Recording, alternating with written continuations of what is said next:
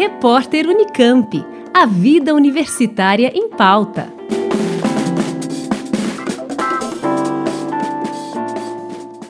A Faculdade de Enfermagem, FENF, por meio da Liga de Saúde Mental, realiza a 13ª grande campanha de agasalho, que recebe doações até 2 de julho. As roupas recebidas serão destinadas aos Centros de Atenção Psicossocial de Campinas.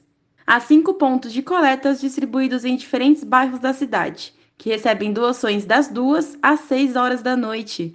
Confira os endereços na agenda do portal Unicamp.